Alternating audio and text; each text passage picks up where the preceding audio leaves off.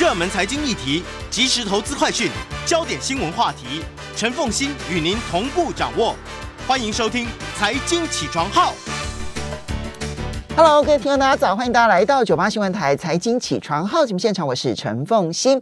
回到今天的这个焦点话题——古典音乐专题。在我们现场的是古典乐评家焦元溥，也非常欢迎 YouTube 的朋友们一起来收看直播。Hello，元溥早，凤馨早，各位朋友大家早。今天我们要介绍给大家的音乐会其实很少，是的，讲得很开心，因为很多都取消了，有点可惜，是有点可惜啊，但是，哎，反正会度度过的，我相信这应该是，呃。这个情情形，今年一定在年中，希望可以看到改善。嗯，好，OK。嗯，那首先我们先来看到的是第一场呢，你要特别介绍的是五月十五号。是的，五月十五号就是下个礼拜天了。嗯，对吧？好，下个礼拜天，五月十五号的晚上七点半，由财团法人台北独奏家室内乐基金会所所办的。贝多芬的《幽灵与大公》是的，幽灵是什么？大公是什么？这两个名，这个可能是贝多芬，他总共有呃七首这个有编号的大提，就是大提琴、小提琴跟钢琴的这个说三重奏啊。那这两首的话是这个七首里面最著名的两首。啊，这都有一个名称，不过这个名称呢都不是贝多芬给的啊，都是后来人加的哈、啊。首先是这个幽灵三重奏呢，当然这个这这个别人就叫做 Ghost 啊。那为什么会有这个名称呢？其实就是在他他第二乐章的时候，就是贝多芬写了一个对当时人来讲很特殊的声响，非常的阴暗啊。然后那阴暗呢，就包括像贝多芬的这个学生啊，彻尔尼啊，他就说。就让他想到这个什么《哈姆雷特》里面的那个鬼魂出现的场景啊，或什么哈。呃，当他讲这个话的时候呢，他其实当然不知道贝多芬的这个曲子的这个背后的由来或怎么样，当然也没有人晓得。嗯，那后来你没有问贝多芬吗？那没有这样子对，反正大家自由想象。你问的话，贝多芬他也不会讲的。嗯嗯，对。所以彻尔尼知道老师的性格是，可是呢，但我觉得很好玩的事情是什么呢？很好玩的事情是呢，如果我们去分析贝多芬过世之后，我们分析他作品啊这些手稿啊、草稿啊，然后留下这些记录的话，你就发现很惊人的事情呢，就是说呢，这个彻尔尼虽然想的是莎士比亚的《哈姆雷特》，那这个曲子呢，的确呢也跟莎士比亚有关系，但是跟哈姆雷特没有关系，跟鬼也有关系，是什么呢？是贝多芬本来想要为那个。马克白，对，我就在想说，是为马克白吗？他想为马克白写一部歌剧，但是他就有些草稿，但是没有，最后还没有没有真的完成啊，就真的没有没有写成。那就真的有知名的 Ghost 出现了。对，然后这一段的这个这个素材啊，可能看起来比较推测，我们觉得像是贝多芬要用在那个女巫那三个女巫的那个场景，哦、对，所以就说哎啊，但是后来这个歌剧计划没有成嘛，但贝多芬就把这些想象啊他这些原来。打稿这些材料啊，在这个组织一番，然后呢，就用到了这首钢琴三重奏的第二乐章，所以听起来就有一个很奇特、很诡异的这个声音，这样子，所以大家就就叫它就是鬼魂啊，或者是幽灵这个三三重奏。我们来听听好不好？那听他的第二乐章，嗯、你希你建议我们要听什么样的重点？你就听听看那个声音，这样有没有觉得那种鬼魂要出来的感觉？我们来听看看。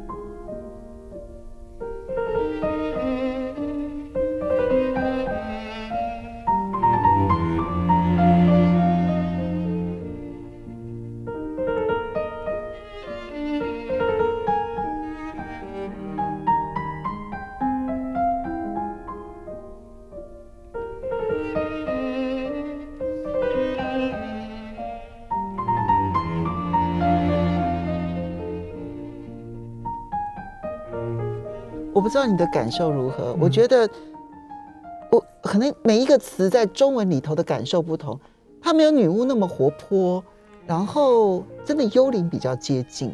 嗯，我的感受。对，反正这是一个。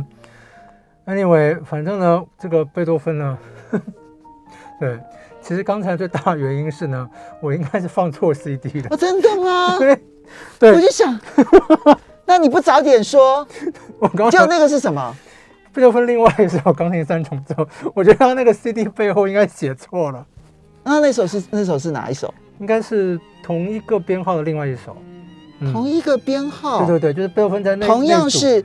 七十号对对作品，对对对，然后，但它不是幽灵，对对对，那可是感受还是一样啊。对，但是幽灵那首会更阴暗一些。哦，那这样子它真的不阴暗。好，对不起，就我的错。哎呦天哪！好，来，那我们就来介绍。我们我们在节目结束之呃这一段的这个节目之前呢，那么来看一下那个，嗯，他另外要要介绍的一首是。降 B 大调钢琴三重奏，是的，这一 首叫做大公。这首讲你要建议我们听什么？我们听第一乐章。要听的重点是第一乐章。哦这个是贝多芬最后一首，这个这个是九十七号。对 对对对，它是一个真的，你觉得是说贝多芬他那个时候，其实这是贝多芬最后一次公开演奏了。那时候他其实就是耳朵已经几乎听不到了。嗯。然后，可是这首曲子你会发现，就是说。贝多芬慢慢进入一个，在这个那个阶段，那是有一些那种很辉煌，但是是那种内省的。OK，嗯，我们来听一听这一首第一乐章。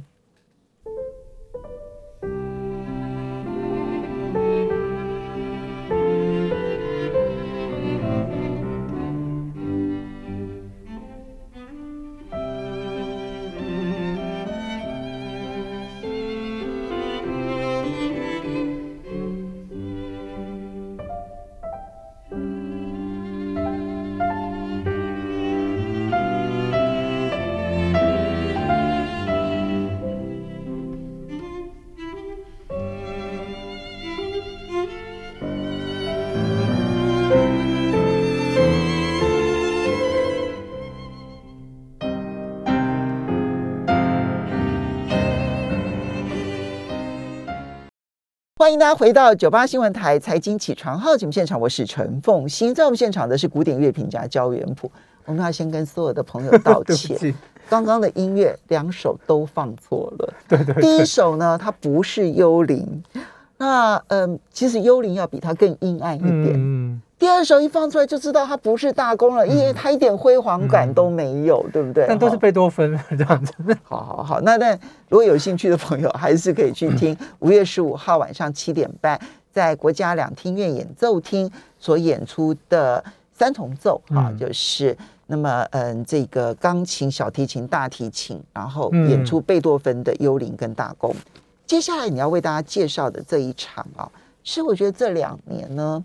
呃，因为疫情而对于台湾的乐坛来讲，一个意外的收获，林品任。嗯，因为如果不是因为疫情，他应该不会在台湾待这么久的时间吧？对，待非常长的时间，啊，但他中间也有回美国去演出。OK，对，那那这一次这个音乐会呢，非常的非常让人期待啊，因为他是得到美国这个印第安纳波利斯小提琴大赛的冠军，这是美国现在就是最著名的国际性小提琴大赛，所以他也是第一位这个可以说是华裔人，就全部加起来的话，第一位在这个比赛里面得到冠军。哦，really？对，所以所以他那个比赛本来就会有一个，就是合约里面会有，就是大赛的冠军的话，可以在卡内基音乐厅的大厅。而不是小厅大厅开这个独奏会，嗯，但是因为疫情的话，这就一直就是拖延这样子。他是二零一八年的时候拿到的，是理论上应该在二零二零年就要演出了。对对对，所以因为要准备，结果没想到就因为疫情一直拖延。是是是，但是终于这个音乐会，我记得好像是六月还是什么时候要要举行，所以他就是在卡内基音乐厅演出之前呢，同样的曲目，然后现在台湾演一遍。所以等于是他准备好了，然后要在卡内基演出的，在台湾先让我们听。那你要先介绍他这个演出曲目当中的《Vitari》对，这韦塔里，哦，我今天带来的当然这是一个管弦乐编曲的版本哦，但是就我自己非常喜欢，因为这个曲子，这个曲子非常好听。然后这个当年呢，他选这个曲子，因为当年是这个好像是海菲兹扣关美国的时候，在音乐会里面就就有拉这个曲曲子，很古雅，因为是巴洛克时代的曲子，但是非常好听，所以我们可以听听看。那你建议我们要听的重点是？你就听那个哦，这个曲子夏康舞曲的话，就是你一开始会先听到那个音乐的低音，它是用低音去做变奏，嗯啊，不是高音旋律做变奏，然后低音旋低音旋律就一直是重重复，然后高音就这样开展，然后看出来这个变奏。但主要是这个小提琴实在是写的相当的优美啊。可是这是管弦乐的版本，是管弦乐的版本，所以我们听到只是一部分的小提琴。如果真的要变成，没有没有，我们听到就是他把它编成管弦乐伴奏的版版本，还是小提琴主。独奏的这个主奏的版本。好，我们来听这一个维塔里的 G 小调下康舞曲。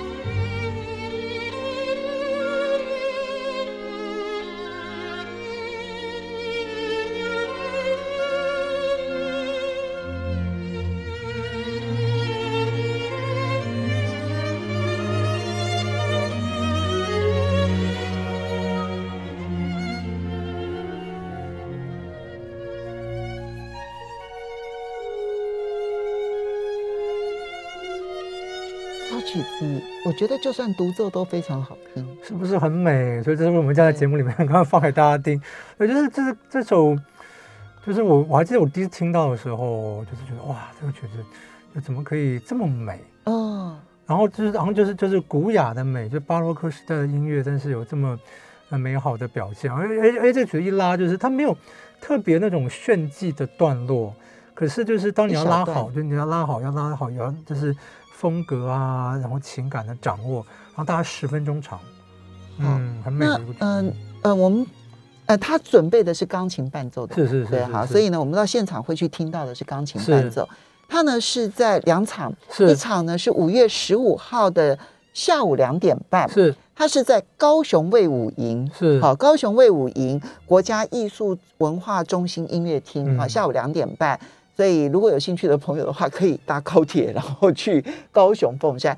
但他也有在台北，五月十八号，是，也就是隔一个礼拜之后呢，就是五月十八号礼拜三晚上七点半，在国家音乐厅，是由王家珍老师来伴奏，对不对？好，好。那么除了这一首之外，你还为我们介绍他要拉奏的是史特劳斯的作品。是的，这个史特劳斯是管弦乐跟歌剧大师，他留下的室内乐其实并不多，非常可惜。但是呢，嗯、呃，所有小提琴家应该都会想要拉他这首降 E 大调这个小提琴与钢琴奏鸣曲。这首曲子小提琴非常美，钢琴也非常困难。对，这是很很很折磨人的一个曲子，但是真的很好听。哦，嗯，真的很好听。那，那我们来听一段，那你要建议我们听的重点是什么？啊，三个乐章都很美哦。那这个第一乐，那我们就从第一乐章开始听吧。这样，因为就听就是说那个钢琴一开始就是好像就是一种，就是你就是一个这种就是太阳出来的那种日光的感觉，然后钢琴这样出来，小提琴也出来，就是非常灿烂。斯特劳斯的人生是不是一直都很幸福啊？也有不幸福的时候了，不过他娶了一个很有趣的太太，所以应该算是幸福吧。因为我觉得他的音乐到目前为止，我听到的都还就是真的是属于属于幸福洋溢的多，欸，也有很黑暗的，真的哈，哦。嗯，下次我们也许来介绍这首，算是幸福的，我们来听听看。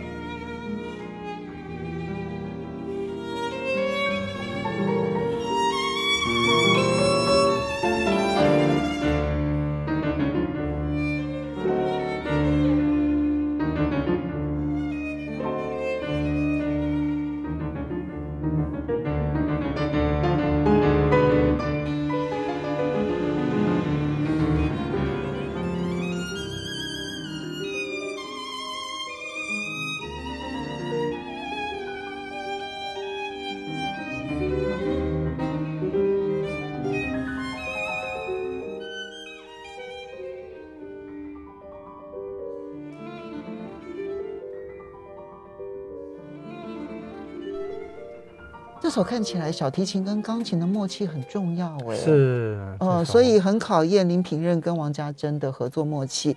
如果去听这场演唱会，感觉上面还有一个帮林品任加油的感受在。是啊，而且这场音乐会那个收益百分之二十要捐给这个在斯洛文尼亚的乌克兰青年，就是管弦乐团的成员。哦，嗯，好特别哦。是是是，可能他有一些朋友在里面吧，哈。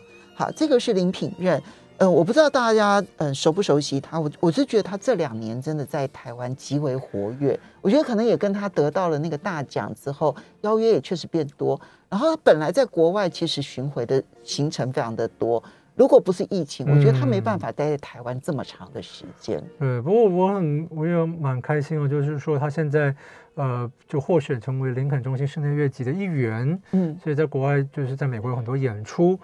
然后就期待这一场，呃，卡内基音乐厅的独奏会能够啊有很好的表现，然后大家能够注意到这位，特别在美国能够注意到这位杰出的小提琴家。你这样讲是不是意思是说，他这一次去卡内基音乐厅，然后演出之后，留在美国的时间恐怕就会很长了？因为现在美国也解封了，不知道美美国差不多解封了。对，所以那这样子他能够待在台湾的时间就会变少哎。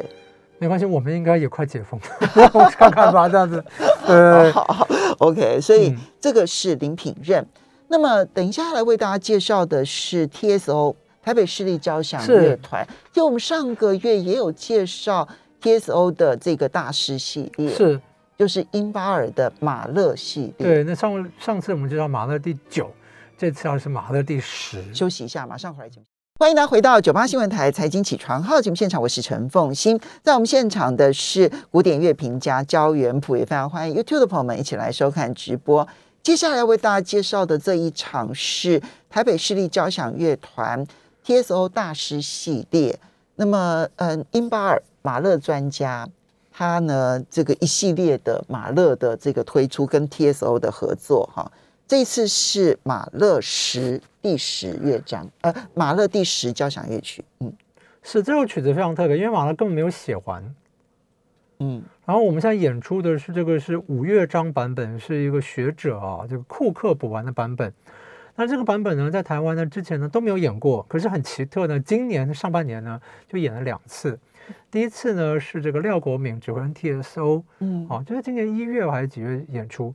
然后很快的呢，这个印巴尔呢也要带来这个曲子，所以一下子就是在几个月内呢，台湾可以听到两次这一首。马勒第十号交响曲啊，这也是五个乐章的这个，我们说这个补完版。他自己就是在过世之前，呃，写完的是第一乐章，嗯啊，然后之后几个乐章，它就是有有有的乐乐章是就是它有钢琴谱草稿，就是就是钢琴搞出来了，嗯、没有把它管弦乐配器化。那、嗯、有的话只是一些草稿或者是如何、嗯、啊，所以库克版可以，但是除了库克版以外，还有别人去补完的也有，但最多人演奏的是这个库克版。哦，那但是第一乐章就全部都是他写的，对。但是呢，我们也说那是是是那个时候他写的，因为你也不知道，如果马勒比如说多活几个月或者什么，对，它会修成什么样子，对，错，对。但是但是呢，这个曲子我觉得就是有一种很呃，所以其实很多指挥家，包括马马勒权威，他们不演奏这个五个乐章的版本，他们只演奏第一乐章，嗯，啊，觉得是马克真正留下来的这个东西。但是这个五乐章版呢，我觉得也有他聆听的价值跟就是演出的这个价值啊。就就当你会觉得很多地方就是说，当很多地方好像很像马勒没有错，但很多地方你也想就是说，哎呀，马勒如果真的活活下来的话，应该不会值起来这个样子啊。嗯。但是呢，就是无论如何呢，这个我觉得这种音乐这个东西，就像《红楼梦》的这个最后，后对对，就是、嗯、就。怎么说？你觉得说好，那不是曹雪芹写的？可是白先勇认定那真的是曹雪芹写的啊。白先勇认为那真的是曹雪芹写的，但是很多人不认为。对对对对，那但无论如何，这样子对，就是那就就还是就是无论如何，这这个是一个值得听的一个作作品啊。尤其英巴尔是马勒专家，对，而且我我觉得他最特别的是，就是他到第五乐章，第五乐章很多那种音乐里面那种。挣扎，然后虚无感，真的很值得听一遍。这不是马勒的特质吗？对，但是在这首曲子里面发挥到某一个这个非常强烈的这个地步。好，我们来听看看，你挑选了第一乐章。对，我们听第一乐章，就是开头这个旋律出来的时候。但是你不是从一开始，哎，你要从一分多钟的时候才让我们开始。因为一开始这个声音非常小声，我们从这个主要的旋律真的出来的时候，他感受一下这个非常马勒式的旋律。我们来听看看。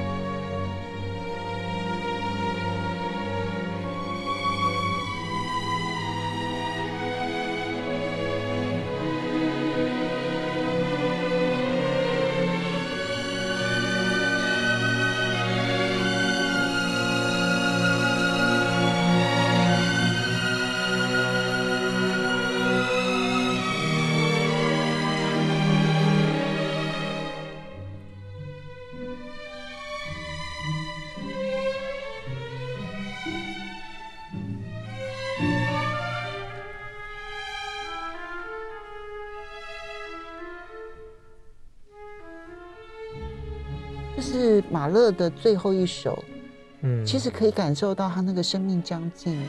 我就说我我因为我只有听过五号跟七号，嗯、我很少听到他的马勒这么的凄美的。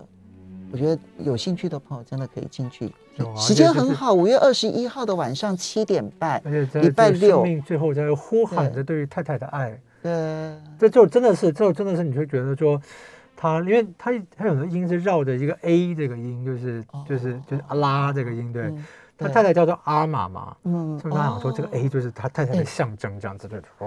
他们这些音乐家常常会有这种牵制在里头，对不对？就是 C D E F，要 A B C 这样子，好，好，OK。